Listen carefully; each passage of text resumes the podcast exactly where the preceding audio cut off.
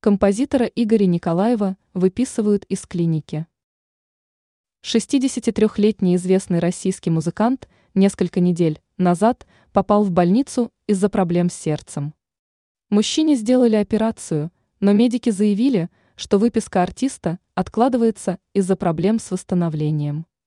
Сегодня, 29 сентября, стало известно, что композитора все-таки выписывают из клиники.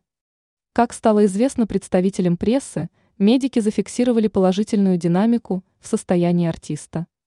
В итоге необходимость его пребывания в стационаре исчезла, передает лента. Ру со ссылкой на телеграм-канал Шот.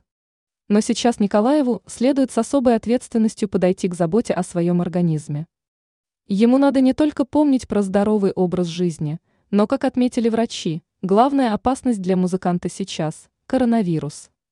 Дело в том, что организм артиста еще слаб, а значит, находится в зоне риска.